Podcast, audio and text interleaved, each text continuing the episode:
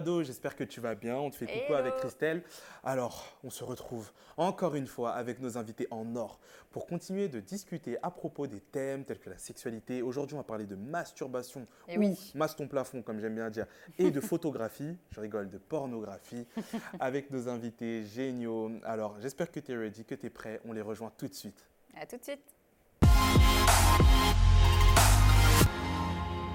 Alors, on est toujours avec les Dufour. Euh, on a la chance de les avoir avec nous sur Eh le oui. plateau pour continuer d'échanger à propos euh, des thèmes autour de la sexualité. Et aujourd'hui, on va parler masturbation et pornographie. Ouais.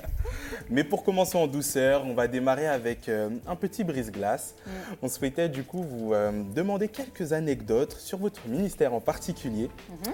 Et pour commencer, on souhaitait savoir, est-ce que vous pourriez nous raconter une anecdote drôle que vous avez vécue dans votre ministère Alors j'en ai une euh, Vas-y, mon chéri. qui, était drôle. douloureuse quand je l'ai vécue. Ah. euh, Elle a été drôle. Elle était drôle. très drôle après coup. Mais j'étais euh, euh, dans un pays, donc en Asie, il y en a un Mm. endroit reculé, et le langage est un langage tonal, ce qui veut dire que en fonction de l'intonation que l'on prend, ça change le sens des mots. D'accord. Voilà, donc c'est compliqué. J'étais là, en mes premières années, j'apprenais, j'étais pas un bon élève tellement. Et donc j'étais là avec un groupe de, de dames, plus un ami euh, masculin qui était avec moi, et qui était là depuis beaucoup plus longtemps que moi. Et euh, c'était difficile, on crapahutait dans la montagne, etc. Et à un moment, je me retourne pour aider euh, ma collègue et je lui demande, dans la langue locale, je pense que je lui demande, est-ce que tu es fatigué Mm. Je tends la main pour l'aider. Mm. Et euh, tout le groupe de femmes, il y avait une dizaine de femmes, s'arrête stupéfait. Grand silence, elles ouvrent grand leurs yeux. Et là, je comprends que j'ai dit un truc que j'aurais pas dû dire, mais je sais absolument pas ce que j'ai pu dire. Mm. Et euh, la, la dame me répond non, non, tout va bien. Et je me retourne vers mon ami qui est au-dessus de moi. Et il, est, il était là. il, il- il essaie de s'empêcher d'éclater de rire. Et euh, donc, euh, on continue de marcher. Et puis, il me dit Eric, tu sais ce que tu viens de dire? Mais je dis, ah, j'ai cru que je lui demandais si elle était fatiguée, mais a priori, j'ai dû dire autre chose. Il me Ça, dit, ça ressemble à ça la différence. Ciao muebo, ciao muebo. Ah oui, moi j'ai pas vu de différence là. Ouais. Donc en fait, au lieu de, au lieu de lui demander, je n'ai plus jamais demandé à personne après s'ils étaient fatigués ou non dans cette langue-là. Au lieu de lui demander à cette dame si elle était fatiguée, je lui ai demandé si elle avait des, elle avait des poils sur le pubis. Ah d'accord.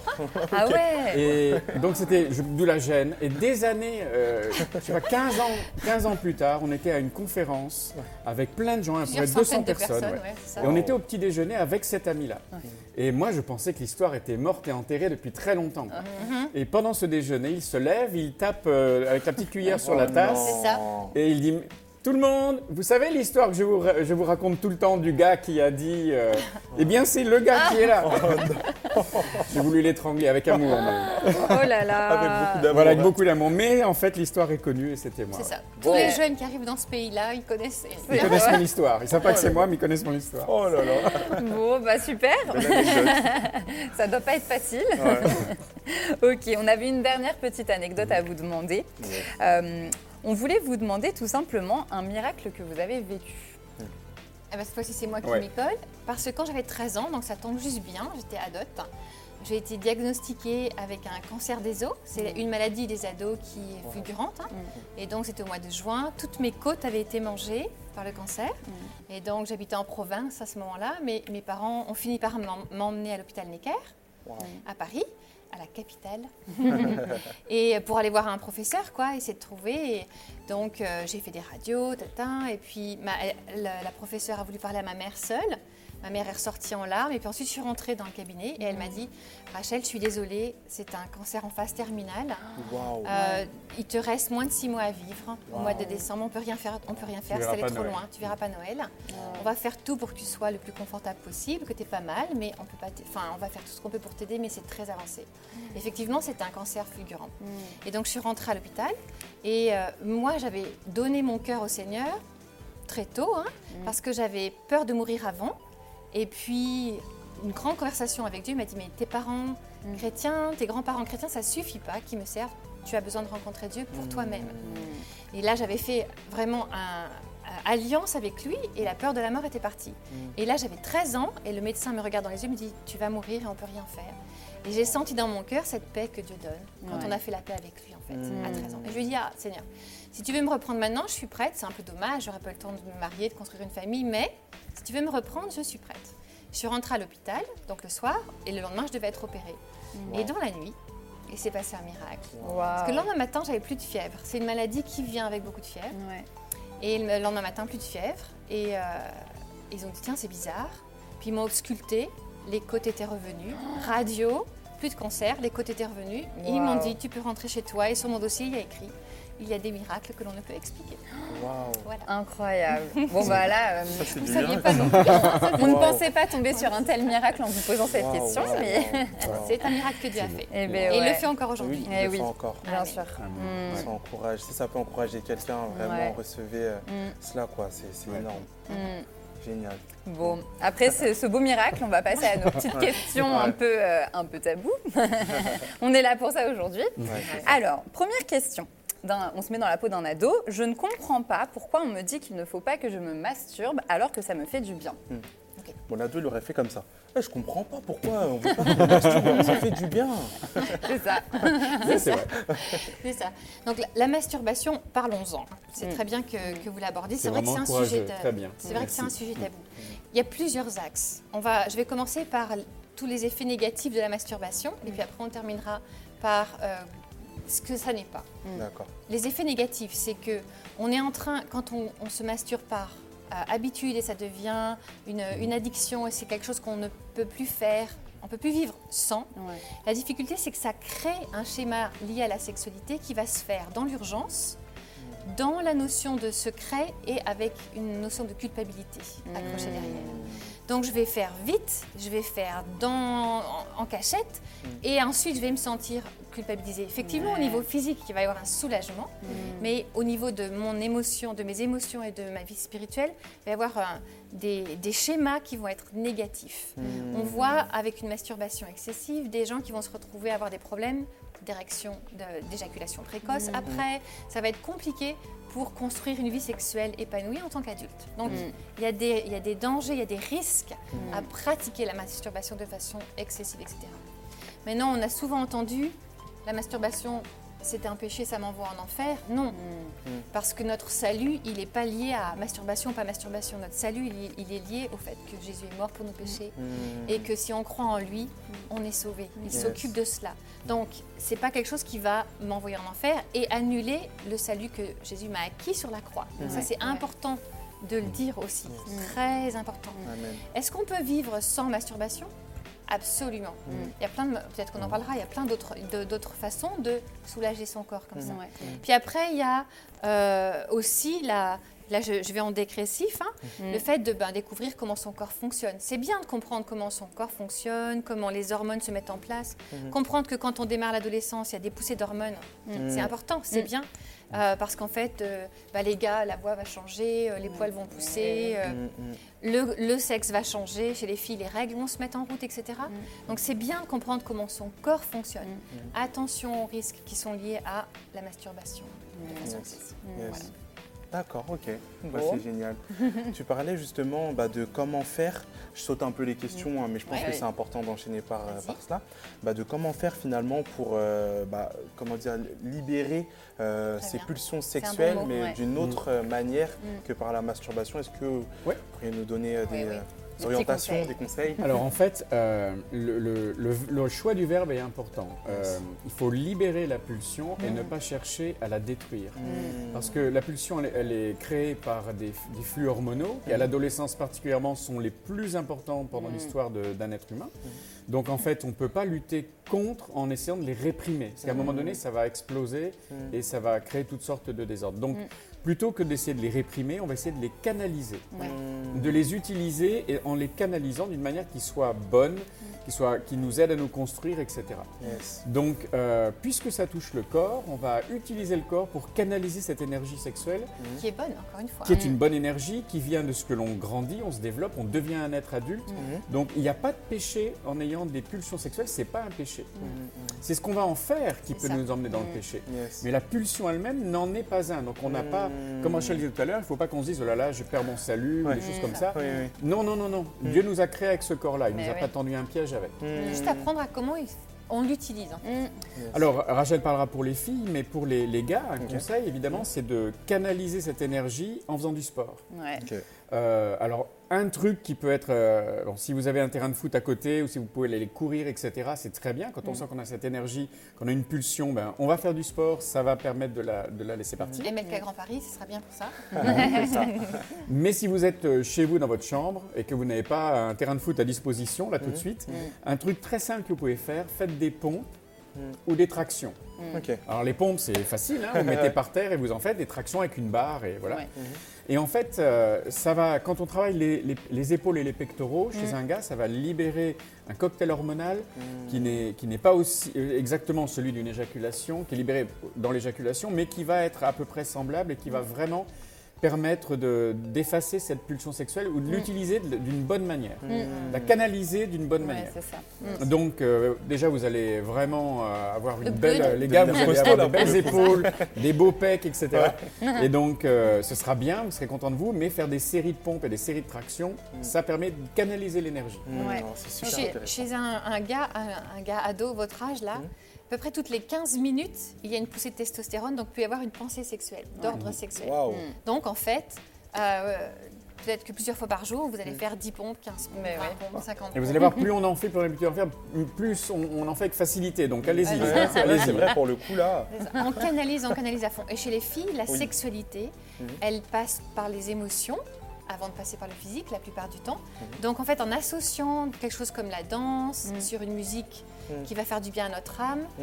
euh, eh bien, on va avoir le même effet, Mhm. canaliser l'énergie sexuelle. Mmh. Quand vous êtes ado, c'est la saison dans laquelle on apprend à comprendre comment son corps fonctionne, à comprendre qu'on n'est pas, on n'est pas des animaux, on n'est pas soumis à nos pulsions, mais on les, a- on les comprend, les, on comprend quand ça vient. Chez les filles, le cycle va être important Mmh. parce qu'à peu près au milieu du cycle, on va avoir plus de, pro- de pulsions là d'ordre sexuel. Chez les gars, toutes les 15 minutes, chez les filles, ça va être plus au milieu du cycle. Et, euh, et ben, on apprend à les canaliser, Yes. à, à les gérer, à, à savoir comment est-ce que je vais pouvoir utiliser cette énergie de la bonne façon. C'est un très bon exercice. Les filles, dansez, euh, jouez de la- sur de la musique qui vous plaît ou faites du sport. hein. On n'est pas sexiste du tout. Et les gars, euh, pareil, quoi. C'est utiliser Avoir cette un énergie hobby aussi, de la bonne euh, d'autres peuvent plutôt Ouais, que le sport musique, vouloir faire de euh, la musique, mm, enfin de avoir un hobby qui permette de s'exprimer et de canaliser. Mmh. Bah, comme quoi, il y a des solutions. Il y a Exactement. complètement, il y a plein de solutions. Ouais. Franchement, c'est génial. Bon, comme quoi, euh, rassurez-vous, c'est pas grave. Moi- j'entends parfois des garçons qui me disent Oh là là, j'ai mouillé mon lit, je vais aller en enfer. Non, non. Alors que c'était un rêve, j'avais rien demandé, etc. Et Et, euh, ce que tu dis, c'est super important. C'est Mm. simplement le corps qui fonctionne. C'est vrai que pour des. Je ne vais pas parler au nom de ma femme pour des filles, mais Mm. pour les gars, on peut se réveiller et on a la verge qui a l'air d'avoir une vie indépendante du reste du corps C'est ça. et qui, euh, qui entre en action toute seule. On se dit, mais Mm. Merci qu'est-ce qui- Seigneur, ça marche. Voilà, c'est ça que veux dire. Merci Seigneur, ça marche. Et, euh, et s'il y a eu un écoulement, euh, eh ben c'est complètement normal. Mm. C'est la- la- Dieu nous a créés comme ça. Donc pas de panique, c'est pas un péché. Et il y a des moyens de, de canaliser ça. Yes, yes, amen, amen. Soyez encouragés, j'espère que ça vous fait du bien. Mais oui. Alors, on va continuer sur les questions. Allez. Alors, toujours dans ce même thème, cette fois-ci, c'est plus par rapport à la pornographie. Alors, la question, elle est simple. La pornographie, c'est moins de 18 ans. Donc, quand je plus. serai majeur. Ah oui, c'est Interdit interdit, au moins de de 18 Ah, ans. interdit c'est au moins de 18 ans, c'est ça. ça. C'est plus de 18 ans, mais interdit au moins. Donc, quand je serai majeur, je pourrais regarder? C'est un coquin, ça. Que C'est c'est un petit film question concerne nos fils, ça se trouve. Alors, le, le drame, c'est que malheureusement, euh, oui, c'est interdit au moins de 18 ans, mais on peut y avoir accès avec, euh, avec un téléphone Hmm. euh, en ayant bien moins de 18 ans. Et malheureusement, l'âge l'âge moyen de premier euh, accès à la pornographie, maintenant, c'est tombé à moins de 10 ans. Ça peut être 7 ans, ça peut être 8 ans, etc. Donc c'est vraiment beaucoup trop tôt dans le corps d'un être humain. Donc en fait, c'est pas la c'est pas la question de l'âge. Et Légalement, c'est-à-dire au, au regard du droit, ah oui, à 18 ans, tu as le droit. Hmm.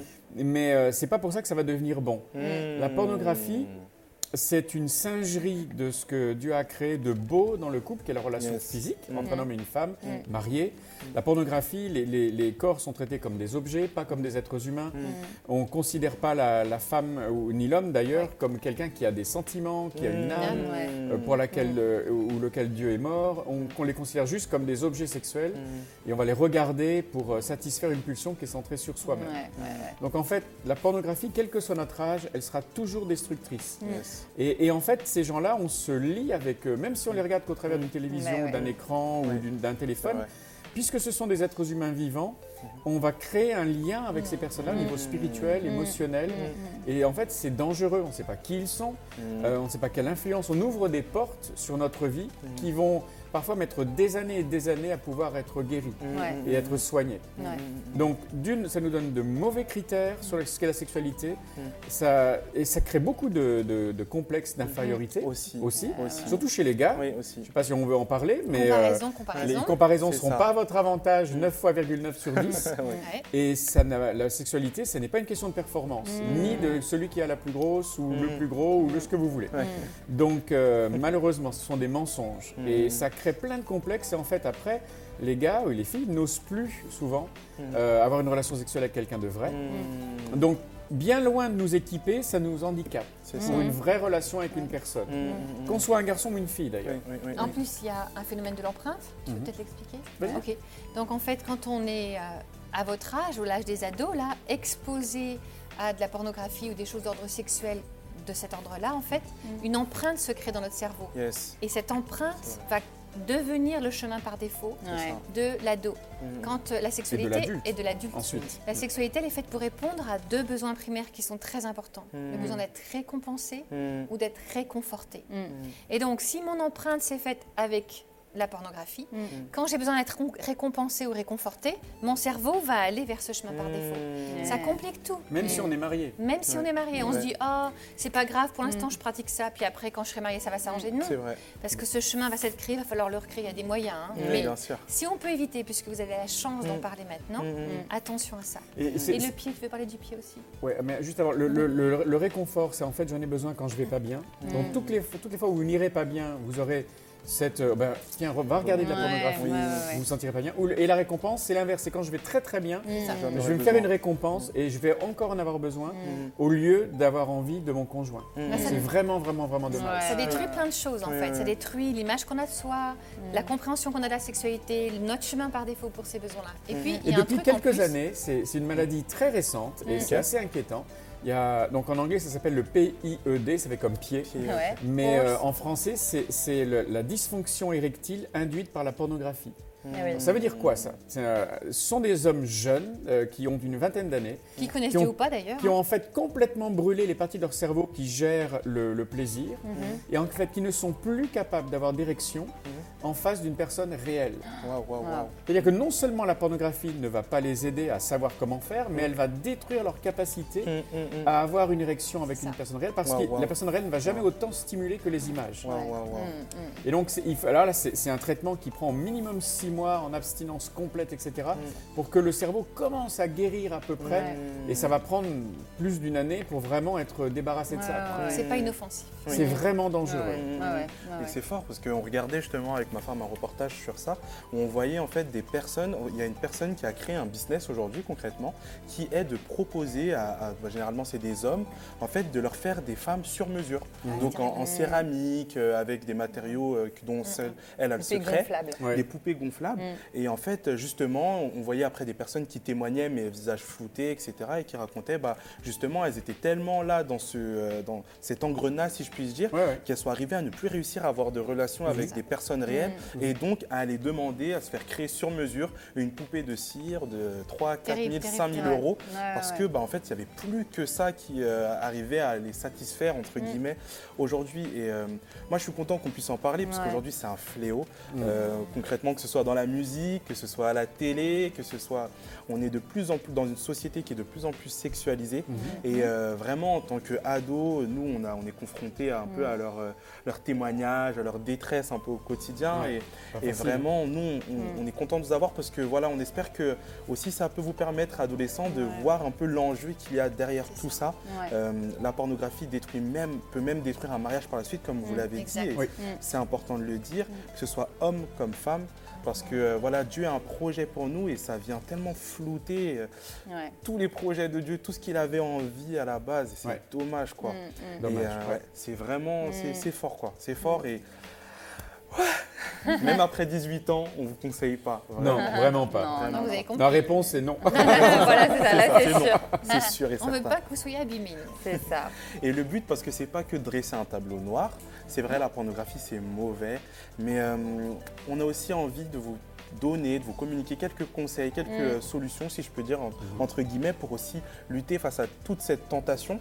Et euh, c'est la question que je vous pose. Est-ce que vous aviez des, euh, comment dire, ah, c'est vrai qu'on a entendu le sport, etc., Mhm. mais peut-être d'autres petits tips, moyens concrets euh, qui peuvent permettre à un adolescent qui euh, a du mal à gérer tout ça bah, de s'en sortir et de lutter face à cela. Mm. Quoi. Peut-être face aux autres aussi. Je pense Aussi. que ça Ouais. commence par une décision Mm. en fait. Dans, dans son cœur et un choix. Personne va vous imposer le choix. Mm. Que nous on vous le dise, que vos parents vous le disent, ça c'est bien pour vous aider à prendre la bonne décision, mais Mm. ça commence par un choix dans votre cœur. Faites le bon choix. Yes, yes. Et puis ensuite, vous vous rendrez compte que les gens parlent beaucoup, les jeunes parlent beaucoup, les ados parlent beaucoup. Moi, j'ai été ado aussi il y a longtemps. hein. Mais euh, je me souviens, j'étais- j'avais donné, j'avais donné ma vie à Dieu à 13 ans. Donc j'ai fait tout le lycée, enfin à 13 ans déjà, j'avais fait un choix avec Dieu. Et donc j'ai fait tout le lycée, collège, lycée, avec ma foi et mes positions de foi. Mm. Et donc mes engagements à ce niveau-là. Et je me souviens que c'est vrai, c'était pas facile de dire, bah moi je choisis de pas sortir, de pas Mm. coucher, je me garde pour mon mari, etc. Mm. Et peut-être que les autres se moquaient, d'accord, mais au bout, plus, au bout d'un moment, plusieurs sont venus me dire, en fait, tu as fait le bon choix. Parce qu'il y a une vraie détresse Mm. qu'on n'affiche pas forcément. C'est vrai. Parce que tout le monde fait les fanfarons et, euh, et euh, on dit toujours fanfarons en France. Oui. Tout le monde fait les coques, quoi. on fait les coques quand on a cet âge-là, etc. Mais au fond, il y a une vraie détresse euh, parce que j'ai j'ai fait, j'ai donné mon corps trop tôt, j'ai eu des expériences qui m'ont fait souffrir et puis euh, vous verrez que même s'il vous faut des fois vous dire bah, je suis tout seul, je suis toute seule ou tout seul à penser ça, je me garde avec un but qui est pour le meilleur. Et c'est un bon moyen de témoigner. Yes. Ça commence, la décision commence dans son cœur. Et ensuite, bien sûr, il ne faut pas faire l'autruche et dire ah, ça n'existe pas, mais mettre en place ces moyens de canaliser l'énergie sexuelle, pouvoir en parler, etc. Et savoir pourquoi on le fait. Moi, je me garde ce que je veux Yes. construire quelque Yes. chose qui dure. Ouais. Une amitié qui dure, Ouais. mais même au niveau de la sexualité, quelque chose qui sera bon et beau. Yes. Non, amen, amen, amen. Et on parlait de se connaître aussi, je pense que quelque chose qui peut être pas mal, c'est aussi de connaître ses limites, de savoir Ouais. quels sont euh, Mm. aussi ses, euh, ses dangers. On parle de euh, la zone rouge dans le couple, mais ça peut être aussi une zone rouge face à soi-même. Euh, Jusqu'à quelle heure je peux me permettre de regarder la télé? Parce que je sais qu'après une certaine heure, Très bien. je peux être tenté. Ouais, pose ton téléphone. C'est ça, jusqu'à quelle heure je garde mon téléphone dans les mains Ouais. euh, dans la chambre. c'est exact, Mm, ou dans la chambre, est-ce que combien de temps je m'autorise à rester dans la chambre quand je suis tout seul à la maison, Ouais. C'est ça. etc. Je sais que c'est des, euh, des petites choses qui peuvent paraître euh, insignifiantes, C'est très bien. mais c'est des Mm. petits détails. Ouais. Très bien, moi j'appelle ça le plan de bataille. Il faut avoir c'est un plan bien. de bataille. On peut en Mm. parler avec des amis, on Yes. peut en parler, euh, Yes. peut-être s'il y a des adultes avec qui c'est possible d'en parler autour de vous. Mm. Mm. Je sais bien qu'avec les parents, ça peut ça. paraître bizarre, mais normalement, ils sont là aussi pour Mm. vous aider à découvrir ça. Yes. Mais avoir un plan de bataille, comme tu le dis, qu'on l'on décide avant, parce qu'une Mm. fois qu'on est dans l'envie, c'est trop tard. quoi. C'est ça, c'est ça. Mais par exemple, ben, à partir de telle heure, on pose tous les téléphones portables dans une corbeille euh, est au centre de la maison, par Puis on exemple. prend un livre, quoi. Ouais, Oui, ouais, ouais. Ou un jeu, ou Ouais. un... Voilà. Mais oui, Mm, il y a mm, plein mm. d'autres façons de connecter que de passer par le téléphone. Et finalement, on a la possibilité de ressortir de la plus costaud et plus intelligent. hein. C'est pas beau, Ouais, la ouais, vie. ouais. Très bien. C'est génial.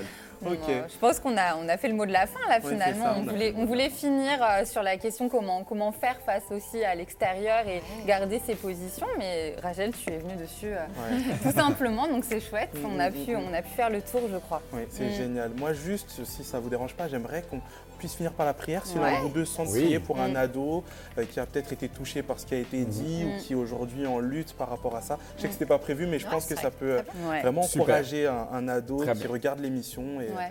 donc voilà. Mm. Prions.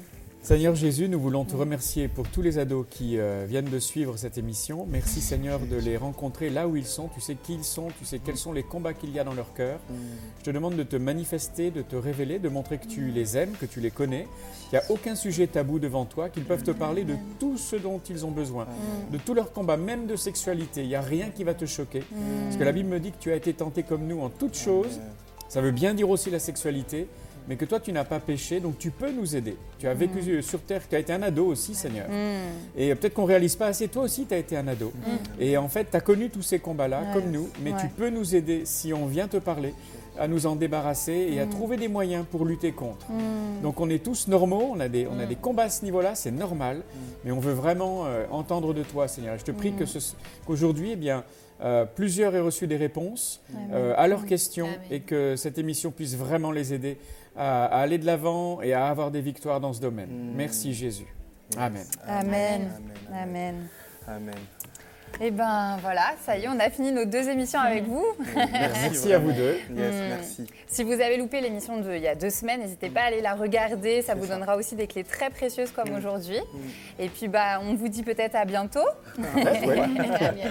Et puis nous, on vous dit à dans deux semaines. À dans deux semaines. À très vite. Soyez, bénis.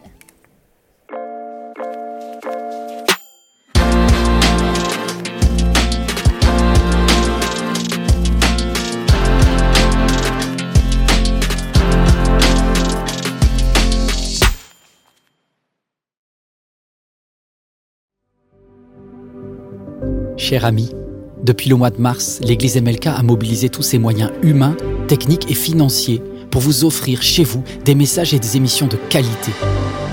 Car chaque jour, nos équipiers, qu'ils soient bénévoles ou salariés, donnent le meilleur d'eux-mêmes pour refléter l'amour de Jésus. La mission que Dieu a confiée à l'Église MLK consiste à communiquer son amour à vos enfants, à vos ados, à vos amis, à vos proches, à tous ceux qui décrochent de nos églises plus traditionnelles. C'est vraiment cet amour qui nous a, qui nous a attirés. C'est surtout pendant le premier confinement au mois de mars que nous avons découvert les émissions pour enfants. Vraiment, ça nous a bénis. On a passé des bons moments en famille à regarder. Donc moi et mes deux filles, on a regardé euh, tous les mercredis pratiquement les émissions Email Kids. Et c'était vraiment une bénédiction pour euh, moi ainsi que pour ma famille. Autrement qu'avec le parler, on peut toucher aussi avec le visuel. C'est juste génial ce qu'Emelka arrive à faire bah, en, adaptant son message. Dieu est dans cette maison tout le temps, certes, mais le dimanche matin, il est là plus plus. Nous ne pouvons pas réussir cette mission de reconnexion sans vous. Aidez-nous à les atteindre. Aujourd'hui, nous recherchons 3000 partenaires 3000 partenaires qui choisissent de rejoindre financièrement ce travail en soutenant MLK à hauteur de 10 euros ou plus chaque mois. Mon seul objectif est de donner une nouvelle chance à chaque personne qui risque de s'éloigner, qu'elle soit auprès ou au loin. Une chance de reconnecter personnellement avec Dieu. Aidez-nous. Devenez partenaire financier de MLK chez vous.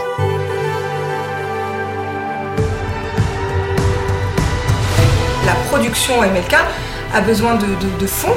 Voilà, je me dis pourquoi pas euh, bah, semer parce qu'on a été bénis. Devenir partenaire pour moi, c'est faire ma part pour que ça bénisse d'autres personnes qui, à un moment donné, auraient peut-être aussi besoin de ce message, de ces messages, à tout moment. Ça, ça me paraît naturel d'aider cette Église à continuer à diffuser le message et à étendre le royaume de Dieu.